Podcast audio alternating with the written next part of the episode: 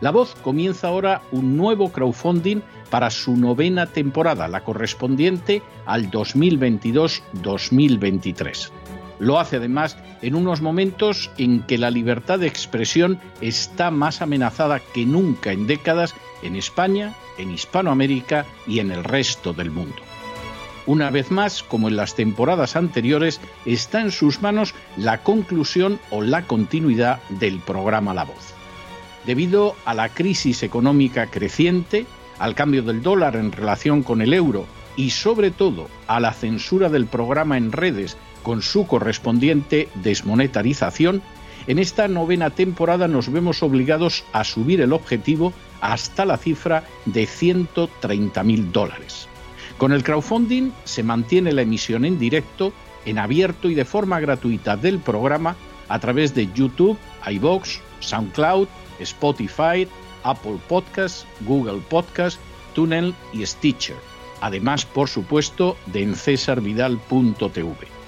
De hecho, es este crowdfunding el que permitirá poder seguir emitiendo en cesarvidal.tv, ya que sin la continuidad de la voz no puede haber continuidad de contenidos en ese canal televisivo.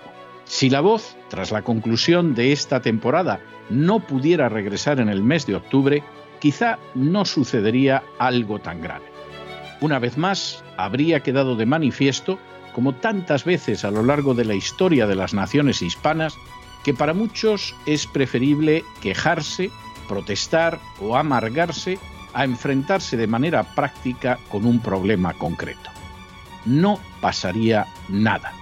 La voz simplemente dejaría de emitirse por la sencilla razón de que no hay suficientes personas dispuestas a asumir el apoyo de su causa, que es la de la libertad y de la verdad la de la información independiente y la opinión rigurosa, la de la lucha contra las tiranías y contra aquellos proyectos que pretenden convertir en esclavos a los seres humanos. Si piensan que merece la pena seguir escuchando día a día la voz, son ustedes bienvenidos a la hora de contribuir al nuevo crowdfunding que permitirá que puedan escuchar este programa radiofónico una temporada más. Muchas muchas, muchas gracias por todo. God bless you. Que Dios los bendiga.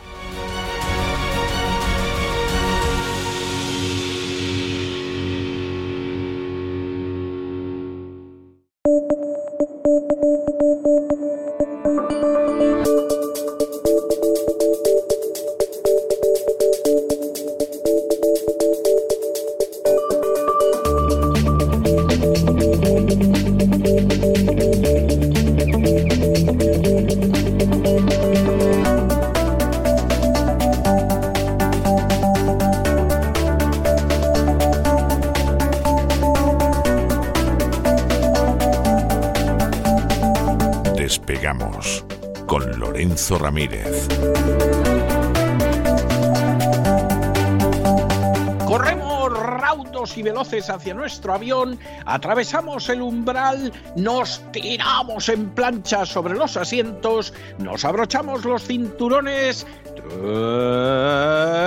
despegamos y nos vamos elevando por los aires hasta alcanzar nuestra altura y nuestra velocidad de crucero. A mi lado, don Lorenzo Ramírez. ¿Qué, es esa botella ahí que pone Sibirsky Neft?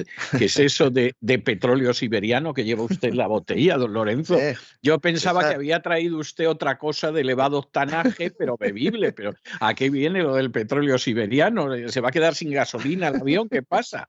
buenas muy buenas noches. ¿Se lo traía usted para hacer un intercambio? Yo pensaba que me iba a traer los barriles de Texas, los barriles del crudo Fetén sí, pues se puso la cosa en Texas, no, no, y se puso la cosa en Texas como para, como para traer nada, vamos. Podría haber usted aprovechado el tiempo ese que tuvo en el aeropuerto, podría haber cogido y hacer como esos que se llevan una manguera, ¿no? Y se ponen los camiones a robarles el combustible. Podría haber usted llenado unos, unos, unos cuantos bidones ¿verdad? Con bueno, con las más de 12 horas que me tocó esperar en el aeropuerto, que unos bidones. Me podía haber llenado lo que hubiera querido. o sea, por demás. Iba a protagonizar usted la segunda parte de la película La Terminal, ¿verdad? Se habría quedado. El paso que iba parecía, sí, sí. Bueno, aquí estamos otro día más eh, y vamos a hablar de petróleo, vamos a hablar de deuda rusa, vamos a hablar de China, vamos a hablar de muchas cosas. Y empezamos pues completando un poco lo que ya avanzábamos ayer en este programa y que supone pues un nuevo acto de malabarismo político en el seno de la Unión Europea con motivo de ese embargo de los hidrocarburos rusos, un embargo fake. Eh, es un embargo que como el, elefante blanco era, ¿no? La autoridad competente no está ni se le espera, ¿no? Lo menos en el corto plazo. Sí, sí, sí, sí, sí. Ahora uno pone la televisión y todo el mundo dice embargo al petróleo ruso. Europa dejará de comprar petróleo a Rusia. Los oleoductos según el acuerdo al que ha llegado la Unión Europea, que todavía no está por escrito y que todavía hay que firmar, señores, no vendan la piel del oso antes de cazarlo, ese famoso sexto paquete de sanciones. Ahí se incluye o se especifica que los oleoductos van a seguir trayendo el crudo ruso. Esto es como sucedió con lo del gas. Nos decían, no, no, ya no vamos a comprar gas y vamos todos los días a los datos y decíamos, oiga, pero si es que están comprando ustedes más, como en el caso de España, ¿no? Estaba comprando más, Pues en este caso va a ser igual. Vamos a ver, los oleoductos van a seguir trayendo el crudo, el petróleo, porque la Unión Europea lo que ha decidido es que se vea solo afectado por ese embargo, por esa huelga de demanda, el petróleo que llega en barco. Ah, solo el que llega en barco. Barco caca. Ah, bueno. Barco no, malo. barco malo. Barco malo, malo, malo, el barco malo. Alguno dirá, pero ¿y, ¿y, por qué el del barco? Porque claro, era la única forma que tenía Bruselas de que Hungría aceptase el enésimo borrador de sanciones europeas a Rusia. Decía, oiga, eh, si ustedes cortan ¿no? el, envío por mar, eh, muy bien, estupendo. ¿Y los oleoductos? Pues claro, yo mar no tengo. Entonces decía Hungría, dice, mira, vosotros con el agua hacer lo que queráis, por el mar traer lo que queráis, que a, mí me viene el, petróleo por oleoducto y este me lo respetáis. Y yo en un momento dado hasta puedo firmar lo que me pongáis por delante. Esa Hungría que tiene ahora mismo la sartén por el mango. Totalmente. Igual, que Turquía en la OTAN. Fíjese qué cosas. Totalmente, totalmente. Es algo tremendo, pero yo que me alegro, ¿eh? O sea, ¿qué quiere usted que le diga? Yo me alegro. ¿Sabe lo que pasa, don César? Es que yo, al final, como siempre acabo viendo lo malo, soy, soy tendido siete. Yo voy a los toros a pitar. Al final, solo, sí, es verdad, es cierto, ¿no? Como soy tendido siete, esto se va a utilizar para escenificar la necesidad de acabar con esas votaciones eh, que, exigen bueno, la es detrás de lo que van, es detrás de lo que van. Dice, no, capacidad de veto que no tenga nadie. Y entonces ya pues lo decidimos von der Bruggen y sus amigos. ¿no? Sí, lo que pasa que esto ya lo ha intentado la von der Bruggen y le han dicho que verdes las han segado. ¿eh? O sea que es así. La von der Bruggen, que es... Yo creo que una de las tipas más desvergonzadas que, que, yo he podido ver en mi vida, porque el otro día diciendo, les vamos a comprar el petróleo a los rusos porque es que si no se lo compramos nosotros, se lo compran por ahí y ganan más y salen más fuertes. Y tú dices, pero hay que tener poca vergüenza, ¿eh? O sea, la von der Bruggen es algo por demás. ¿eh? Se lo compramos sin querer, ¿no? Ella no quería, que decían. Ella no quería, oiga, no, Ella no quería. pero claro, ¿no? Hay que comprarle el petróleo porque si no, se lo va a comprar otro. Sí. Es tremendo esto, ¿no? Esto es el enésimo borrador de sanciones europeas a Rusia. Creo que es ya el sexto. ¿eh? No me hagan mucho caso porque yo ya con esto, entre esto y las horas no sé si en la Unión Europea, aparte de pensar en las sanciones de Rusia, hacen algo más. ¿eh? Eh, pues no, la verdad es que no. La verdad es que no. Uno mira los órdenes del día y tal, no, solo hablan de esto. Las sanciones boomerang, ¿no? Porque nos golpean precisamente a los ciudadanos occidentales. ¿Por qué? Pues porque con esta patochada lo que han conseguido automáticamente es que los precios del petróleo se disparen. ¿Y Europa tiene petróleo? No, no tiene petróleo. De hecho, lo que estamos diciendo es que vamos a dejar de comprar solo a los rusos. ¿Y qué están haciendo el resto de productores? Frotarse las manos y contando ya los billetes que van a entrar. Porque el petróleo ruso, ¿quién lo va a comprar? Pues los chinos, los indios. Los chinos lo están comprando con descuento a 70 dólares. Hoy había un, un artículo que luego ha sido replicado en varias agencias financieras planteando que India estaba comprando el barril de petróleo a 45 dólares. Espero que sea un error. Pero qué malos son, ¿eh? Hay que ver qué cosas hacen. Si estuviera comprando el barril a 45 dólares, es que el contrato ese que han firmado con los rusos eh, es espectacular. O sea, por favor, que nos den una copia. Que nos den una copia y nosotros también detrás, claro. Lo que pasa, lo que pasa que, que sin duda a Rusia le viene muy bien. O sea, le viene muy bien porque en última instancia, pues eh, funcionan de, maravilla. O sea, eh, a ellos les interesa tener buenas relaciones con India India tiene unas buenas relaciones históricas con los rusos. De hecho, yo creo que son los únicos blancos de los que hablan bien. O sea, y eso se lo puedo decir porque lo he comprobado en persona hablando con indios y luego leyendo mucho a los indios, que yo lo sigo leyendo mucho. India es un país en el que nadie ha pensado. India es un país en el que nadie ha pensado, eh, cuando, o por lo menos aparentemente, claro, tampoco estamos en la cabeza ¿no? de los que toman estas decisiones. Yo de momento no he cenado ningún día con la ministra de Finanzas de Canadá, Chrystia Freeland, que es, que es una de las responsables de todo esto. Seguramente una noche con ella y una mañana a lo mejor nos ayudaba a comprender algunas cosas, pero India se queda, India se queda un poco fuera de este, de este, del análisis y precisamente no, no es ya que Rusia eh, caiga en brazos de los chinos, ¿no? O que les empujemos de alguna manera a reforzar una alianza que se venía gestando, sino que India también. Y entonces tienes de las tres primeras economías del mundo, según todos los informes de prospectiva para los próximos 25, 30, 40, 50 años, dos van a estar con los rusos. Sí, bueno, de hecho hay otro dato que a mí me parece que es un dato para, para reflexionar y es que el E7 ya supera en producción de riqueza al G7. Mm. Es decir, nos hemos pasado toda la vida hablando del G7, queremos entrar en el G, aunque sea el G8, el G10, lo que tú quieras. O sea, los siete países más ricos del mundo, bla, bla, bla. Bueno, el E7 ya supera al G7 desde hace varios años.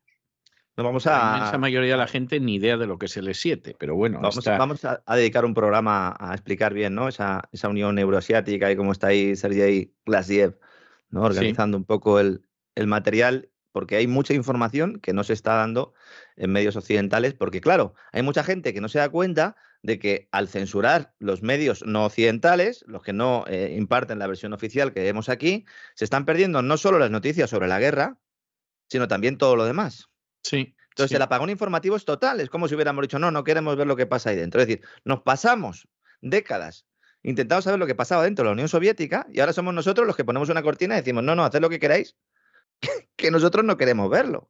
A lo mejor cuando ya abramos la cortina nos encontramos allí que en la casa se vive mucho mejor que en la nuestra y entonces a ver qué decimos.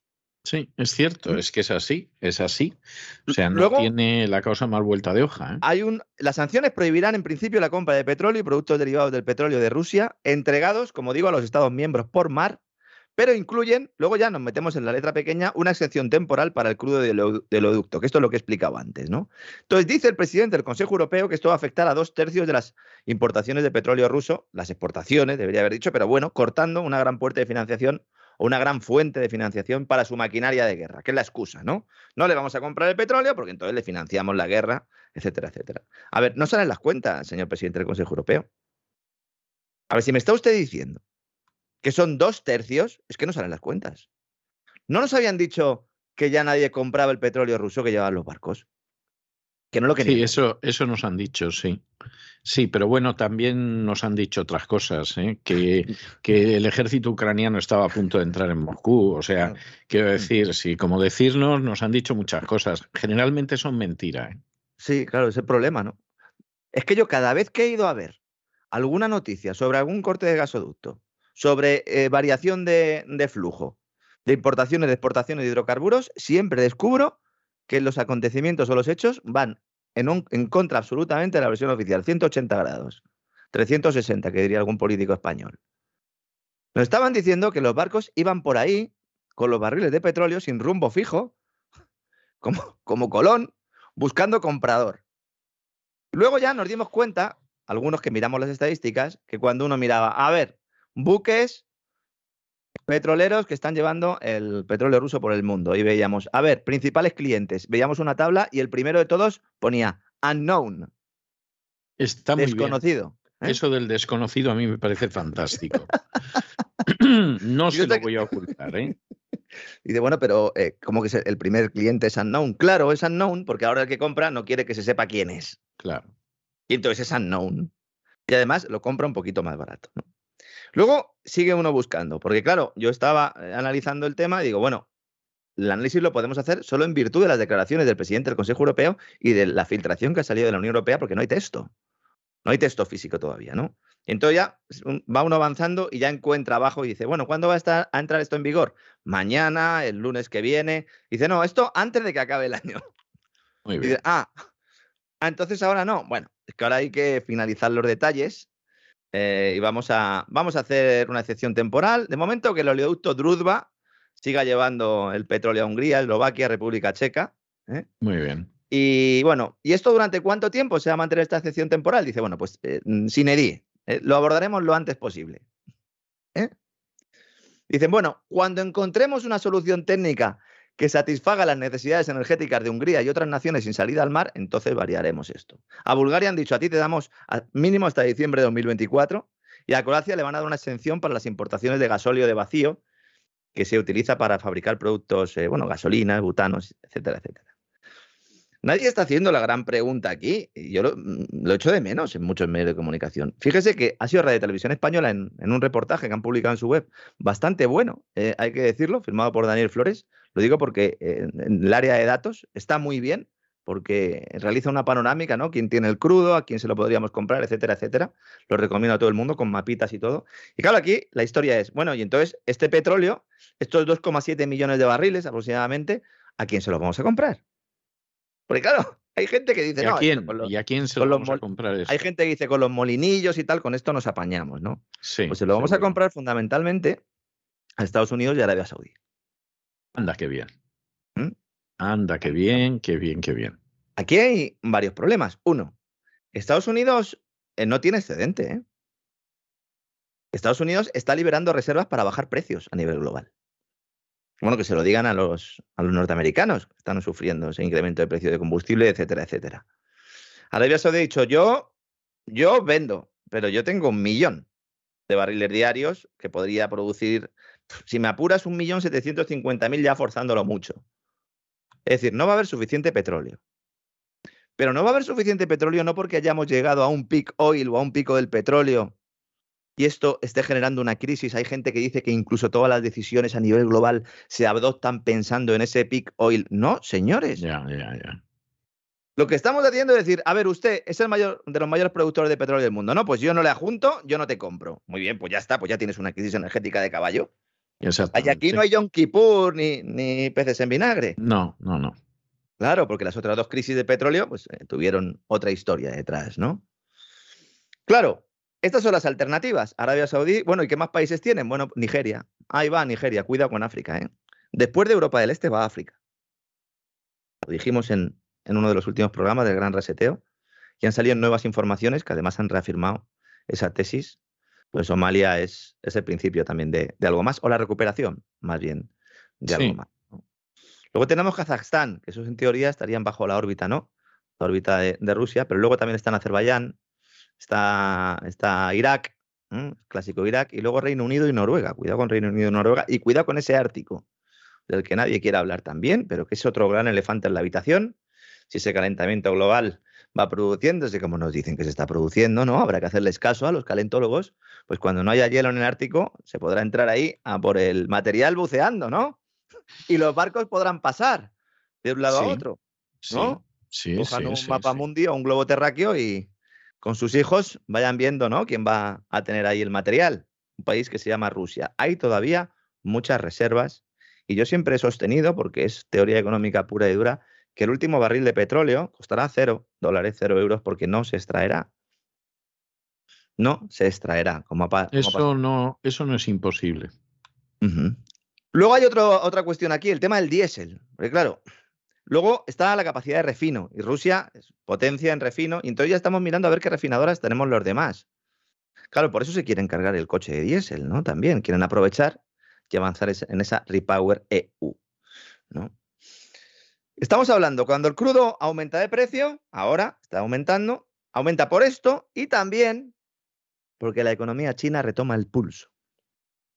Dijimos la semana pasada cuando. Lo, ha perdido, lo ha perdido alguna vez, porque es eh, que porque es que no, no, no paran de hablarnos del desastre absoluto que sufre esta gente, de la crisis inmobiliaria, etcétera, pero, pero es tremendo. ¿eh? Los últimos meses ha sido responsabilidad directa de la política cero COVID, eh, que ha pegado un frenazo importante, sobre todo en los datos de abril, pero claro, dijimos en cuanto abran un poquito, van a coger un impulso muy importante y todos los que están ahora rebajando las perspectivas o las estimaciones de crecimiento de China van a tener que modificarlas al alza y ya está produciéndose.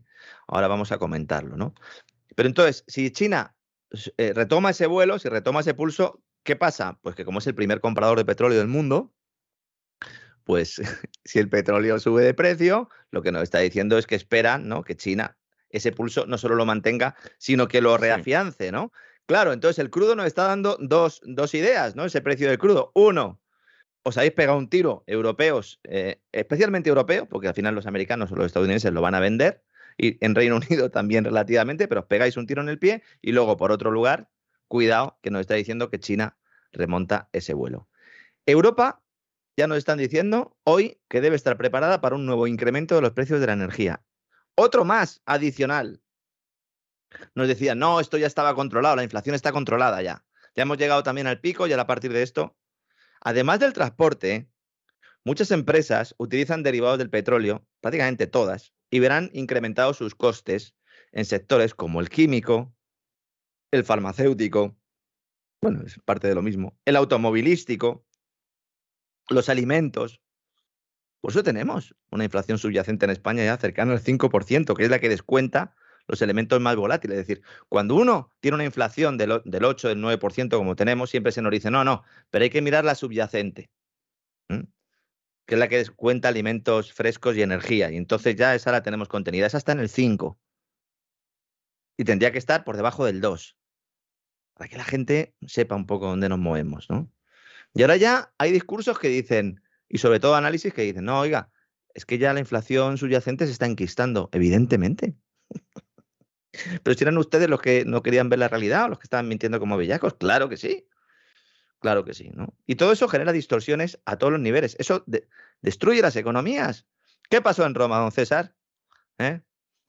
Pues lo que hemos visto en así fue Hispania, España, pero todavía Hispania lo hemos visto durante meses. Si es que vamos repitiendo, pero como la gente no sabe historia y además no quiere saberla, pues imagínese usted el panorama. Y porque todavía no hemos llegado a cuando nos trajimos el oro aquí, ¿verdad? Sí. ¿Eh? de las Indias, ¿eh? la que se dio aquí. Bueno, cuando lleguemos ya eso ya va a ser el llorar a lágrima viva, porque debemos de ser uno de los imperios que consiguió no sacar del todo beneficio a, a su imperio y a lo que había, porque se lo llevaban las castas privilegiadas. O sea, es mm. uno, es uno de esos imperios, lo de España es grave. Yo recuerdo una vez escuchando a Indro Montanelli, que escribió unos libros maravillosos de historia de Italia. Yo siempre he soñado con que hubiera un español que escribiera lo mismo sobre la historia de España, pero me voy a morir esperándolo. Y Indro Montanelli, en cierta ocasión, hablando de cómo no había una identidad nacional italiana, que la unificación se había producido ya a finales del siglo XIX y todo lo demás, y eh, comentaba cómo Italia estaba troceada entre los distintos imperios. Y entonces decía, dice, bueno, dice, claro, los austriacos robaban, los franceses robaban a manos llenas, etcétera. Dice, los españoles robaban, dice, pero eran los únicos que perdían dinero en Italia. Dice, no me extraña que en un momento determinado, pues bueno, ya lo último que quedaba de Italia lo cedieran y todo lo demás. Dice, porque es que a ellos Italia les costaba dinero. Dice, porque entre la ineficacia y la corrupción, agárrese a la definición de la gestión española, bueno, pues al final les costaba dinero y bueno, cuando salieron de Italia debió de ser un alivio. Le dijeron a cada uno, exactamente, saque cada uno su, idea, ¿no? Bueno, ahora como vamos a hacer un tubo, ¿no? Desde Barcelona hasta la Toscana, eh, vamos a, ver si hacemos un, gasoducto que lo han metido ahí en el Repower EU que supongo que el día de la inauguración pues repartirán eh, pan to market, ¿no? Que yo creo que es lo suyo, ¿no? Bueno, entonces, cálculos. A ver, ¿qué golpe vamos a dar a Putin con estas sanciones, con este embargo del petróleo fake, ¿no? Y dice la agencia Bloomberg, unos 10.000 millones de dólares al año en ingresos por exportaciones que van a perder. A mí tampoco me salen las cuentas, señores de Bloomberg. Esto es muy poco en comparación con lo que pueden sacar con la alianza. No sabe, no sabe. Es que si estamos liando esto por 10.000 millones de dólares, los ponemos nosotros, porque no sé si sabe la gente que 10.000 millones de dólares es lo que nos cuesta a los españoles las pensiones todos los meses. Sí. Entonces, oiga, lo, ponemos nosotros. Otra paga extra. Total, si ya da igual. Hablamos con Calviño y con Montero y a ver, que llamen al Tesoro y emitimos 10 millones de... Hacemos un PERTE para poder seguir comprando el petróleo, ¿no? El veto parcial este, por ser educados al petróleo ruso, es una gota en el océano para lo que puede suponer para la Unión Europea afrontar una guerra comercial, una guerra económica en la que estamos de cortes de suministro y embargos con Rusia si hay una implicación total del gas y el carbón. Porque aquí se está hablando mucho del petróleo y del gas parcialmente, pero el carbón nos dijeron también que era uno de los paquetes de sanciones iba incluido, pero no iba incluido. ¿Por qué? Porque Alemania necesita carbón. Porque Austria necesita carbón. Porque prácticamente todos los países están volviendo a reabrir sus centrales térmicas. Aquí no, aquí las hemos, las hemos volado con dinamita directamente. Entonces, el impacto de un cierre total a los productos energéticos rusos supondría más o menos un coste de más de medio billón con B de euros para la Unión Europea. Según los cálculos de Javier Quintana, de la Dirección General Adjunta de Economía e Investigación del Banco de España, este tipo sabe, eh, se lo garantizo, Banco de España tiene muy buenos técnicos, tiene muy malos jefes, pero tiene muy, mal, muy buenos técnicos. Pues esto supondría un golpe de hasta cuatro puntos al PIB de la Unión Europea, lo cual implicaría entrar en recesión de forma automática. Estamos hablando de alrededor de 600.000 millones de euros, dice él, teniendo en cuenta el PIB, el Producto Interior Bruto del año pasado, de 2021. Entonces, cuidado. Si nos damos cuenta, no hay ningún embargo real, porque no nos lo podemos permitir. Y si lo llevan a cabo, nos estarán pegando un tiro a los ciudadanos europeos. También tenemos novedades respecto al pago de la deuda rusa en dólares, en euros, que tanto dolor de cabeza está dando al Kremlin, también el Tesoro de Estados Unidos, que ya hemos contado aquí, que no sabe cómo forzar una suspensión de pago de su rival, ¿no? Y entonces, una vez más, el, Departamento de Liderazgo Económico de, Putin, el que lleva Sergei Grasiev, ha dado en el clavo y ha hecho de la necesidad virtud. Yo, de verdad, me gustaría que todo esto, pues a lo mejor lo hacemos nosotros, ¿no? Lo analizamos en un libro, pero sería para analizar económicamente todas las herramientas y toda la estrategia que está utilizando Rusia. Porque dice, ah, sí, ah, pues vamos a hacer una cosa. Si yo, tú no me dejas que yo pague a los acreedores en dólares, en moneda extranjera, Tesoro de Estados Unidos, lo que vamos a hacer es que vamos a pagar a través de Gazprom Bank, del banco de Gazprom, que es en el que están esas famosas cuentas de Special K para pagar el gas y el petróleo en euros y transformarse automáticamente en rublos. Entonces, para enseñarle la patita al gobierno de Estados Unidos, lo que ha dicho Gazprom es, de momento yo, mis bonos, mi deuda rusa denominada en euros, la voy a devolver, pero la, voy a devolver en Gazprom Bank en rublos y automáticamente se convierten en euros. Ya sabemos que las, las cuentas de Special K son mágicas, porque son cuentas que al mismo tiempo son de euros y de rublos en función de quien lo mire. es decir, si lo mira Europa, dice, no, no, ahí hay euros.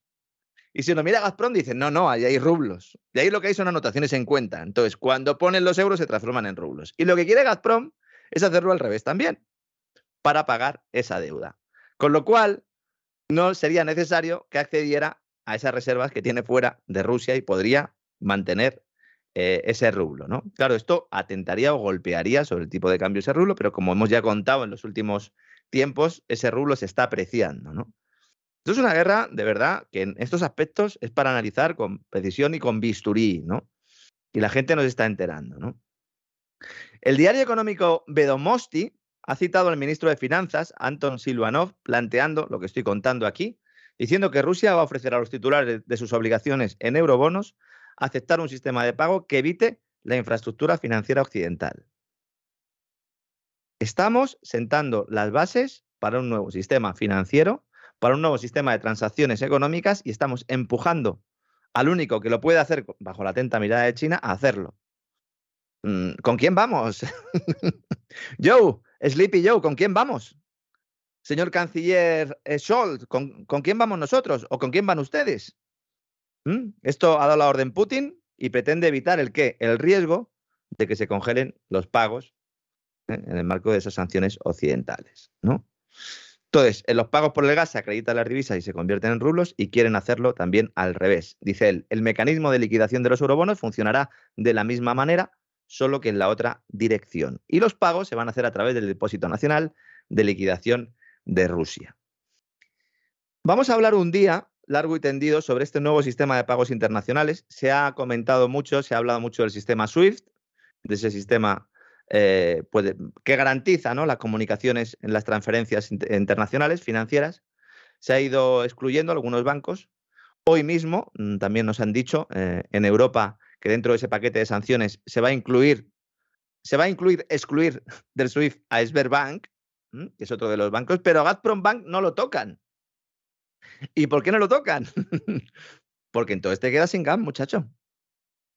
Y ahora, a partir de ahora, te quedas sin cobrar. Efectivamente, efectivamente. Te quedas sin cobrar y te quedas sin gas. Cuidado que el Banco de Rusia lanzó un sistema alternativo al que nadie hizo caso en 2014, año mágico también, 2014, ¿verdad? Sí, sí. El sistema para la transferencia de mensajes financieros, SPF, S, que puede transmitir datos en formato SWIFT, pero no depende del SWIFT. Con lo cual, es una vía que se está estudiando ahora. Inicialmente estaba destinado solo a usuarios rusos, pero en abril del 21, más de 20 bancos bielorrusos también, un armenio, el banco kirguis asiático, se conectaron. Y luego, importante, las filiales de los grandes bancos rusos en Alemania y Suiza tienen acceso a él. Y en estos momentos se están llevando a cabo negociaciones sobre acuerdos de este sistema con China. Fantástico. Pero, es que China les ha dicho, muy bien muchachos, esto está muy bien, pero es que yo tengo otro. Yo tengo otro que es el Sistema de Pagos Interbancario Internacional de China, el CIPS, que creamos en 2015. Es importante que comprendamos que la protección para la guerra económica que se está produciendo en estos momentos comienza por parte de Rusia y China en 2014 después del golpe de Estado de Maidán y después de que el Deep State estadounidense pusiera el foco ahí. Empezaron a comprar oro, a abastecerse y a prepararse para una guerra monetaria, financiera y económica global. Y estamos viendo ahora, porque las fechas coinciden, ¿no? Entonces, además de reducir la necesidad de dólares, porque el comercio Rusia-China se podría liquidar en yuanes todo, o en rublos, vamos a ver al final qué se hace, incluso en derechos especiales de giro, es otra de las posibilidades que se analizan, las transacciones que se realicen a través del sistema de pago chino dificultan a Estados Unidos y a sus aliados, Reino Unido, OTAN, monitorear las transacciones y por lo tanto interrumpirlas. No solo no se puede interrumpir, sino que no sabremos, Occidente no sabrá quién está comprando qué a quién. Esto es la desglobalización de la que hablaba el otro día el canciller Scholz en Davos. Sí, sí, sí. Lo cual indica que efectivamente, pues pues él tiene bastante claro hacia dónde va todo. Sí, la cuestión es que la exclusión de Rusia, este sistema hegemónico occidental, en este campo, le puede dar la excusa perfecta a China para ir más lejos o para ir más rápido. Entonces, de momento, como el yuan tiene una cuota muy reducida, pues eh, es un sistema que está en pañales. Pero cuidado, porque si ese yuan digital se liga a las materias primas rusas, porque hay algún tipo de tipo de cambio fijo con el rublo y también algún tipo de patrón oro que vuelve otra vez esa cantinela. Vamos a comentarlo también en un futuro programa. En el Gran Reseteo vamos a hablar de todo esto porque yo creo que ya esto se sale ¿no? de lo que es la temática despegamos. Pues entonces tendríamos un sistema técnicamente preparado para uso transfronterizo y que sería atractivo incluso para países occidentales de adoptar. Sin ningún género de dudas, vamos, sin ningún género de dudas. Y si tenemos ahí una iniciativa de la ruta y el cinturón y la seda y estas cositas, ¿verdad? Unión Euroasiática, antes usted ha mencionado el E7. Bueno, es que la Unión Euroasiática es la pesadilla de, de, determinadas concepciones. Siempre fue la pesadilla de los británicos. O sea, toda la historia de que hay un peligro en Eurasia, quien controla Eurasia controla el mundo, etcétera, eso es una, eso es una cosa que viene de los británicos del 19. Toda esa teorización es británica. Y en un momento de. Bueno, eso lleva a los británicos a estupideces mayúsculas que luego eh, los americanos han repetido en este siglo. Es decir, por ejemplo, estar empeñados en que Rusia quiere llegar hasta la India, cosa que a los rusos ni se les ha pasado por la cabeza. Y para evitar eso, fíjese usted lo que son las cosas, don Lorenzo, invaden Afganistán como sus primos del otro lado del Atlántico hicieron a principios del siglo XXI, invaden Afganistán les va de cráneo en Afganistán, como no podía ser menos, en el famosísimo gran juego contra Rusia, que justifican como intentar contener a unos rusos que no tienen ningún interés en llegar a la India. ¿eh? Luego, claro, como en Rusia llegó al poder el comunismo, les vino de maravilla a los británicos, porque ya tenían además otra cosa. Claro, dijeron, ¿veis cómo estos eran malos? Para seguir en esto, efectivamente. pero, pero toda esa historia de, de, bueno, pues de Eurasia, de controlar Eurasia, de ver cómo debilitamos a Rusia lo más posible, esto es un invento de los británicos y seguimos desgraciadamente en ello. Unos británicos que, por cierto, perdieron la India hace ya muchos años y desde luego en la India buen recuerdo de ellos no guardan. ¿eh? O sea, eh, es más, vamos a ver, yo leo eh, de manera continua, leo a los autores indios, porque como con el caso de China, me parece que hay que saber lo que dicen y es enormemente importante. Y es extraordinariamente interesante ver la manera en que ellos leen la historia y la manera en que leen lo que está sucediendo ahora, que no son Gandhi, ¿eh? O sea, hay gente que se piensa que bueno, todos los indios son Gandhi, andan perdidos con la rueca y el ayuno. No, no, no. Es gente muy inteligente. Acá por la calle tal, ¿no? Exactamente, no, no. Gente muy inteligente, con una capacidad de análisis que ya la quisiera yo en España, porque en España no la encuentras ni loco. O sea, usted es un, usted es la excepción que confirma la regla, eso, y alguna persona más. Pero ellos sí, ellos sí, y son muy buenos. Y entonces, claro, el análisis que ellos te hacen de todas estas situaciones pasadas, presentes y futuras, hay que tenerlo en cuenta no por algo no están traducidos al español. Es decir, esto tampoco, tampoco es casual, pero como el mundo editorial en España es lo que es, tampoco es sorprendente. Sí, es otra manera de censura también, ¿no? No traducir determinadas cosas y claro, como el personal tampoco va a buscar y, aunque hay cosas en inglés que, sí se traducen, pero claro, esto en España, pues lo de leer inglés eh, mm, todavía es, ciencia, ficción, no, de verdad, es, ciencia ficción, ¿no? Claro, eh, Putin también tendría otra opción aquí que es recurrir a las criptomonedas. Porque claro, China ha cerrado la puerta. Claramente, claro, está con el yuan digital, ha dicho, no, no, no, yo no, puedo tener competencia. Pero claro, eh, Putin, vamos a ver qué sucede con ese rublo, pero puede recurrir al mercado de las criptomonedas, sobre todo para realizar transacciones internacionales. Porque las criptomonedas, precisamente lo que permiten es hacer transacciones internacionales sin que nadie las pueda detener. Y precisamente eh, blockchain, el Bitcoin, es eso justo que están buscando todos. Por eso, el jefazo de Swift está ahora dando entrevistas y conferencias por ahí diciendo, no, no, cuidado, eh, cuidado con las divisas digitales. Cuando las hagáis, cuando las hagáis, por favor, mandarme a ver todos los papeles y tal, porque eh, tenemos que seguir operando todo bajo mi sistema. Y te está diciendo todo el mundo, o no, porque ya no hace falta. Dice, no, no, sí hago falta, porque claro, hay terroristas, y están los chinos, y están los rusos, hago mucha falta. Por ejemplo, si una empresa amenazado por no poder enviar dinero al extranjero, chino, ruso, fuera, porque SWIFT no transmitirá sus instrucciones. Imaginemos, ¿no? Que incluso llegara el mundo en el que directamente corta eh, eh, Estados Unidos eh, a China de SWIFT, que no puede, porque entonces cómo le va a comprar cosas, pero imaginémonos, ¿no? Entonces se podría convencer a un intermediario de un país tercero para que aceptara el yuan digital y luego reenviara un pago en criptomonedas a la contraparte del comprador chino en el extranjero. Y luego ese que lo cambie por lo que quiera. Es decir, la tecnología ya está ahí. China, Mientras está recuperando China, en lugar de ver titulares diciendo que China eh, da señales ¿no? en mayo de que va a crecer y tal, nos encontramos como uno de, de Shataka, que es que no puedo, no puedo renunciar a, a mencionarlo, en el que el titular es China se prepara para dejar al mundo sin turistas. Es un drama para la economía global. Hombre, también van a tener la culpa los chinos. Sí, también van a tener la culpa los chinos. O sea, no cabe la menor duda de que los chinos van a tener la culpa también de eso. O sea, es que es tremendo. Dicen, no, no. Es que, claro, la Administración Nacional de Inmigración China ha anunciado que va a limitar los viajes fuera del país, lo cual va a afectar a cualquier desplazamiento por razones no esenciales. Y en lugar de plantear ¿no? un debate en términos de democracia sí o no, que hay que ser un poco hábil, ¿no? Pues si le quieres meter el dedo a los ojos a los chinos, le dices, bueno, ¿y, cuáles son las razones no esenciales? ¿Son ustedes un país totalitario? No, lo que plantea el medio es, no, no, oiga, y entonces ¿cómo? Eh, no van a venir los chinos, y si no vienen aquí no gastan pasta. ¿Y entonces qué va a pasar con nuestro sector turístico? Bueno, y no se ha dado nadie cuenta de por qué pasa eso. O sea, es que, vamos a ver, yo hay cosas Se lo digo, se lo digo de corazón porque es que me parece tremendo. Vamos a ver, hay, hay decisiones que se toman que son estúpidas. Yo creo que uno de los grandes problemas ahora mismo de Occidente, donde lógicamente incluyo al, al país del que soy orgulloso ciudadano y en el que vivo, es la estupidez, pero una estupidez derivada fundamentalmente de la soberbia.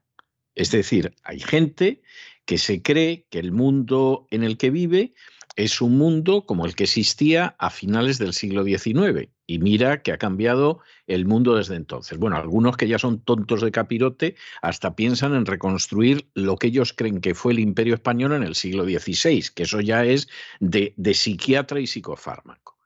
Pero el mundo no es ese.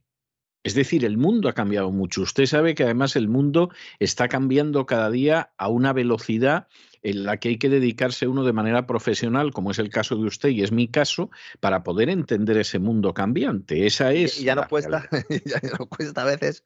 Y esa es la realidad. Entonces tomas decisiones movido por una soberbia y por, una, por un orgullo y por una arrogancia absolutamente ya tan intolerable que es más estúpida que insoportable. Y entonces tomas decisiones y de pronto ves que el mundo no reacciona así, porque no eres la más guapa del baile, ni eres el más listo de la pandilla, y entonces cuando te viene el efecto boomerang de la majadería mayúscula que has hecho por pura arrogancia, entonces te sorprendes si la culpa la tiene Putin o la tienen los chinos. Es que mm. es, que es algo lamentable, lamentable de verdad. Es que además uno, continuando un poco con este enfoque, comprueba que la noticia original no era de Sataka, sino que la noticia original es de Bloomberg Europe. Que luego se ha repicado y el titular de Bloomberg es aún peor, es Adiós turista chino, os echaremos de menos. Ese es el enfoque, es el enfoque que se está planteando. Dice, no, una medida represiva de Pekín contra los viajes al extranjero lanzan una sombría advertencia post-COVID a la economía mundial. Sí, pero, pero es que, bueno, y Bloomberg que de vez en cuando es de los pocos medios que está diciendo alguna verdad Sí, porque son una agencia de noticias y al final algunas Exactamente, y entonces dicen alguna verdad de la guerra de Ucrania, por ejemplo. ¿eh? O sea, que quiero decir que son de los que todavía alguna verdad dicen, hay otros que ni, por aproximación. Y entonces tú dices, pero bueno, eh, eh, o sea, en Occidente se han vuelto locos, han caído en un autismo terrible. Y ese autismo terrible nos está costando la torta un pan. Claro, no es sorprendente que Scholz que a fin de cuentas, hombre, no es que sea el colmo de la inteligencia, pero no es un cretino, y parece que no es corrupto, al menos no en la medida de la Ursula von Bruggen, pues de pronto haya dicho, bueno, esto de la agenda globalista está estupendo, los 20, 30 años, oye, pero aquí tenemos que tomarnos 20 o 30 años de descanso porque es que vamos a morir de éxito. Y, y, efectivamente lo hace y los otros ¡ah! ponen la cara de la von Bruggen cuando vio la supuesta fosa común, ¿no? Que eso es más falso que un euro de paja, ¿no? Y entonces pones esa cara, ¡ah! ¿pero qué está diciendo el Sols? Y a lo mejor se acordó de su abuelo, que a lo mejor había estado allí, pero con uniforme. Sí, y además pues apareció Soros para poner a parir a Sols porque su modelo es Draghi y todo lo demás. Pero, pero es la verdad. O sea, y la gente despertándose.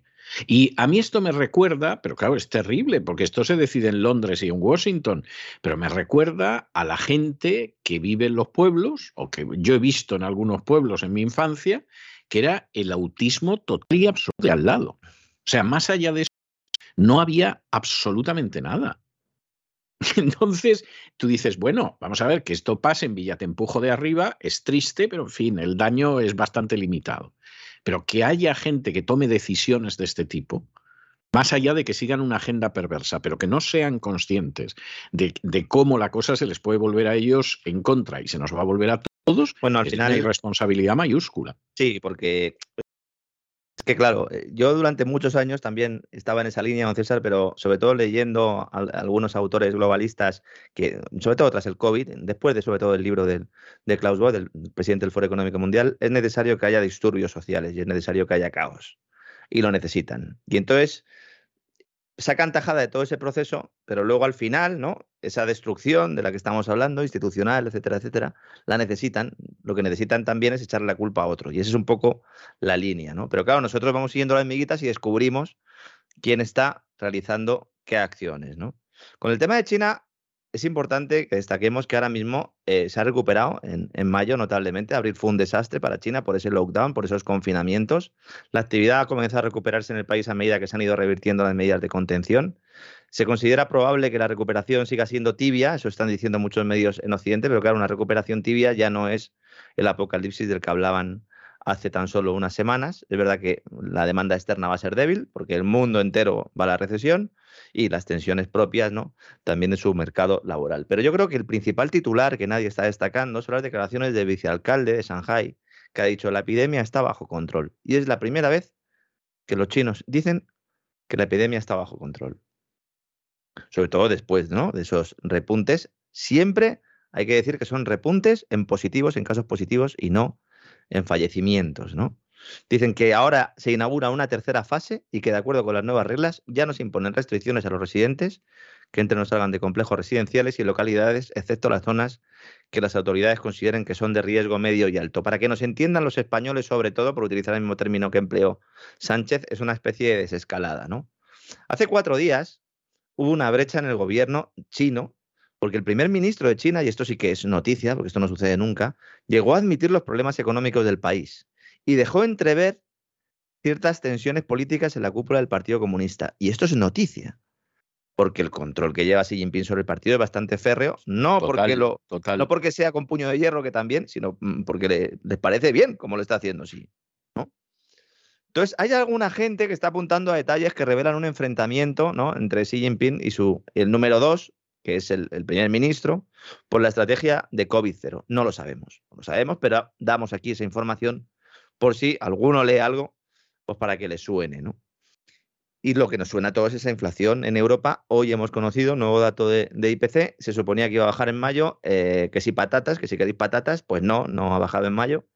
Sigue subiendo y sube un 8 con un 1% interanual en mayo esa inflación que es otro máximo histórico en la, zona euro, destrozando esas previsiones que hablaban de una inflación en torno del 7,7%. Fíjese lo que estamos diciendo ya. Es una inflación enquistada. Antes hablábamos de la subyacente, pero está enquistada. Se han superado las previsiones en todos los países, en España, en Alemania, en Italia, en Francia. La temporalidad de ese fenómeno inflacionario, si alguna vez fue temporal, es historia. Son los alimentos y el IPC subyacente los que están tirando del carro. El Banco Central Europeo va a tener que tirar a la basura sus propias previsiones, esas que hace también, hace un par de semanas todo el mundo se acaba diciendo que la inflación estaba controlada, pues no, van a tener que rehacerlas. Va a sobrepasar el objetivo de inflación también en 2024. Hay que decírselo a la gente. En 2024 los precios van a seguir estando por encima del objetivo del Banco Central Europeo. Y esos son tres años y pico, cuatro años mínimo de inflación sostenida. Mensualmente la tasa del IPC se sitúa en el 0,8%. Si esto se mantiene durante los próximos 12 meses, la inflación en la zona euro terminará el año en el 10. Que se las traen. O sea, que van a acabar como nosotros. Eh, es que estamos todos metidos en este barco. Sí, sí, no me cabe la menor ¿Eh? duda. Aquí estamos todos metidos en este barco con Cristín en la popa. Iba a decir que lleva el timón. Yo creo que se está tomando. No, no, que va, que va, que va. No, va la popa de mascarón de proa, pero no, no puede hacer más que lo que hay. Ayer eh, con María Jesús decíamos, buscamos una nueva metáfora para explicar lo de la inflación y ya en lugar de hablar del caballo desbocado que se nos ha escapado, ya hablábamos de esos cerdos que untan en aceite en algunos pueblos de España y que lo intenta coger, ¿no? El, el mocetón de turno y que tenemos que llevar algún día a Cristín Lagarde a una de estas fiestas populares a ver si ella es capaz de coger el cerdo. Sí. Porque, porque también comentábamos que, que los lagartos cazan bien, ¿no? Parece poco probable que el Banco Central Europeo cambie la hoja de ruta, esa de la que llevamos hablando también hace mucho tiempo. Subida de tipos, primero retirada del programa de compra de deuda y luego subida de tipos. Pero ya hay analistas, en concreto los de la aseguradora AXA, que dicen que en el Banco Central Europeo está sobre la mesa aplicar subidas de tipos de medio punto como en Estados Unidos. Ya no estamos hablando de 0,25, ya estamos hablando de 0,5, que aunque a todas luces es insuficiente, es mucho más de lo que se podía plantear Lagarde hace tan solo unos pocos meses. El Euribor, don César, está en máximos de 2015. El tipo de interés de las hipotecas en España, máximos desde 2015. Pues es una gran alegría, ¿eh? según los cálculos que hace el Banco de España, eh, con hipotecas medias, estamos hablando que las hipotecas se encarecen al cierre de mayo en unos 1.200 euros anuales, dependiendo del importe del préstamo concedido. Si estamos hablando de una inflación del 8 o del 10%, eso implica que uno de los salarios anuales lo hemos perdido, para que todo el mundo lo entienda. De, bueno, ¿y cómo me afecta a mí la inflación? Dice, pues imagínate que tú un sueldo no lo cobras. tú pierdes todo ese sueldo. Ese es el impacto en poder adquisitivo. Si además tienes que pagar más por la hipoteca, si además tienes que pagar más por la luz, por el gas, a ver qué pasa con el agua, pues evidentemente. Sanciones boomerang. Sí, y si además resulta que por un casual cobras una pensión y te la quiere embargar Hacienda, ¿eh? o, pues lo que te quitan primero es hasta el salario mínimo interprofesional y si no te lo gastas y te quedan unos euros en la cuenta, eso te lo quitan también porque consideran que es ahorro. Es, es el, el panorama en España es verdaderamente glorioso. ¿eh? Ah, el personal va a tener que organizar clubs de esos, ¿verdad? Privados eh, sin ánimo de lucro y hacer determinadas donaciones y a lo mejor así, pues, mm, pueden sostenerse en este mundo de incertidumbre fiscal. Sí, sí, sí. ¿Mm? Es importante otra, otro factor que no suelo comentar, porque claro, aquí estamos metidos en la vorágine de la actualidad económica. Este escenario, a lo mejor no tan crudo o no tan rápido, se hubiera producido igual sin intervención militar en, Ucrania. Y sin embargo a Rusia. Se habría producido igual porque es consecuencia de la política energética, monetaria y fiscal adoptada en Occidente en los últimos 20, 30 años. Exactamente. Y íbamos ahí. Y la gente nos decía, no, esa crisis de la que habláis nunca viene. No, no, al final lo que han hecho ha sido acelerarla, catalizarla y buscarse eh, un culpable al que han obligado a actuar antes, porque esa otra parte del mundo, de la que parece que nos queremos separar, pues aspira a ser líder. Y cuando sea líder, pues a lo mejor tenemos que ir a pedirles cositas. ¿A quién le compramos los bienes? A los chinos. ¿Quién compra el petróleo? Los chinos. ¿Quién compra las materias primas, fundamentalmente, de Latinoamérica? Los chinos. ¿Qué hacemos? No, chino malo. Mm. Claro, porque claro, como se han ido con ellos los rusos, pero ¿quién ha empujado a los rusos contra ellos? Ah, Sí. Es que fija, Como decía Kissinger, lo estamos haciendo y es un gran error. Esto nos va a salir muy caro. Eso es, eso es. También vamos a hablar de, esa posición de Kissinger en, uno de los programas en cesarvidal.tv en el que tratemos ¿no? los temas principales de ese, de ese foro de Davos. ¿no? Ahora mismo en Europa, esos efectos de segunda ronda, de los que hemos explicado, o de los que hemos, eh, hemos explicado, sí, un poco en lo que consisten, que es que los salarios es lo último que empieza a subir ya, cuando ya será un episodio inflacionario, ya al final los trabajadores reclaman para no perder poder adquisitivo su vida salarial y aunque no sea un incremento igual que el de la inflación, pero ya va presionando al alza sobre la inflación y va aún así generando un efecto un efecto de bola de nieve, ¿no? Que se llama. Bueno, eso ya se está produciendo en Europa. En Estados Unidos lleva mucho tiempo produciéndose, pero porque hay pleno empleo. Pero en Europa ya se está produciendo. En países como Alemania o Bélgica, los salarios están creciendo por encima del 4%. Y allí esto se lo toman bastante en serio. Sí, claro. No como aquí. Entonces, va a haber muchas presiones para que el Banco Central Europeo actúe, sobre todo si llega septiembre, octubre y la inflación sigue en niveles muy altos. Y entonces vamos a poder ver cómo se acelera esa subida de tipos, acelerando o adelantando aún más o haciendo más profunda la crisis que se va a producir después de esa subida de los tipos de interés. La gente pregunta siempre, ¿qué, ¿cómo me afecta? ¿Cómo me afecta que suban los tipos? Pues si suben los tipos de interés en una economía hiperendeudada, eh, la gente y las empresas quiebran. ¿Usted tiene mucha deuda o poca deuda? ¿A qué tipo de interés? Eso es lo que tiene que mirar. Fundamentalmente es eso. Luego vendrá otro rescate posteriormente. Verde, resiliente, inclusivo y todas estas cosas. Pero primero tendremos recesión. A los que le va muy bien, por lo visto, son a los, a los negocios de saunas a pesar de... Bueno, bueno, hay opiniones, ¿eh? hay, hay opiniones, ¿eh? hay opiniones, hay quien piensa que no tan bien, ¿eh? que no se pase usted que la cosa no va tan bien. ¿eh? Alguno está diciendo lo de la viruela del mono, esto no nos va a afectar, tendremos que cerrar. Digo, bueno, pues mire, algo bueno trae, ¿no? Trae, todo, trae todo esto, ¿no? Porque lo de las saunas gays ya siglo XXI, señores. Bueno, a mí me, me consta que, que realmente no, no, eh, no, no están tan contentos. A ver, a ver qué le va a costar, don César. Están preocupados. Están, preocupados. están muy preocupados. Están muy preocupados. Claro, hay saunas y saunas. Por ejemplo, los de la familia eh, política de Pedro Sánchez, las famosas saunas, sí, efectivamente. que salieron a la luz por su suegro Sabiniano Gómez. Las saunas del suegro, sí, sí, sí. Eso es, que era algo que todos sabíamos, pero que ningún periódico se atrevía a publicar. Porque yo he estado en muchas reuniones de redacción en periódicos donde se ha planteado publicar este tema y siempre se decía, no, de eso no, no vamos a hablar. No, de eso no, no vamos a hablar de eso. Y yo siempre pensaba en mi bisoñez, ah, pues esto debe ser un poco, ¿no? Como ha sucedido siempre con la Casa Real, ¿no? Que no se quieren contar, ¿no? las miserias del, rey y tal. Pues no era por eso, es porque estas saunas eran utilizadas por las cloacas del Estado en la información vaginal, en este caso anal, que hacía el señor Villarejo, según las grabaciones que se hicieron públicas en su caso. Mm. Sí. Pues esta empresa, que está, tiene complicaciones, se llama San Bernardo 36.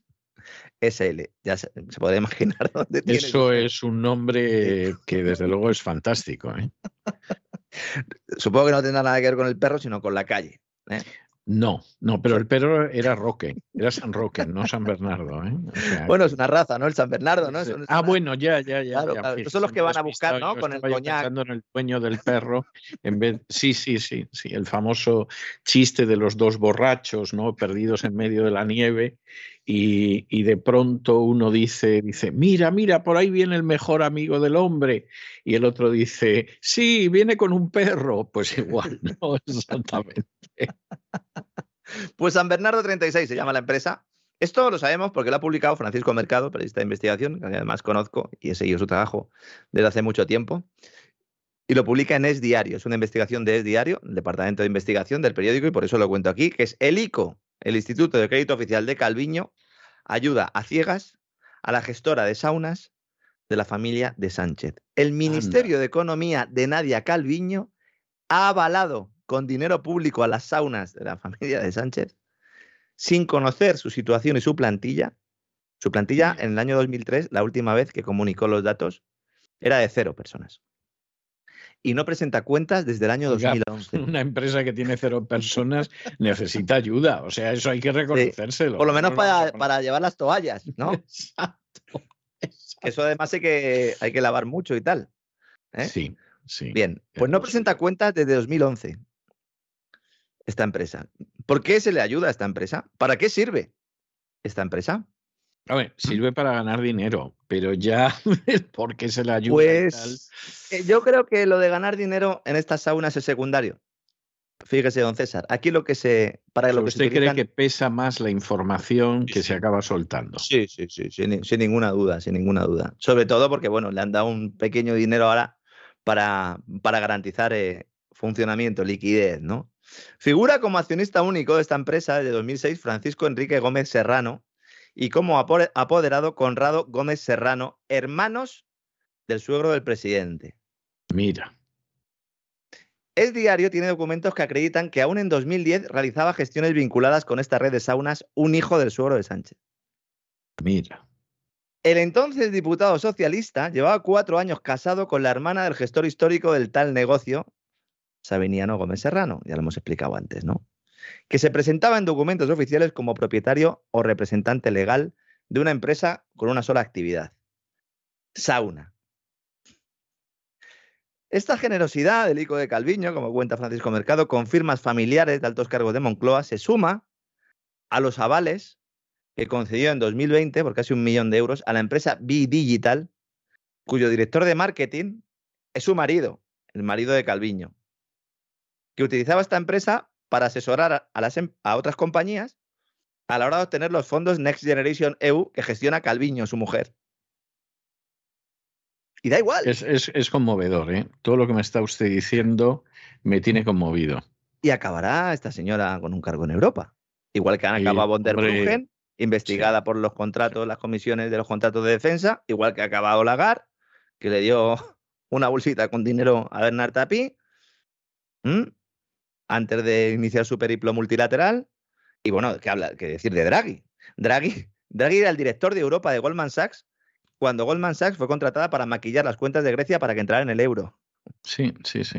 Bueno, Draghi, a todo eso que mm. me, me, juran y me perjuran que es el gran rival de Sánchez para llegar a ser el, secretario general de la OTAN. O sea, en, Italia da todo el mundo, por supuesto, que a este hombre lo que le interesa es ser el secretario general de la OTAN.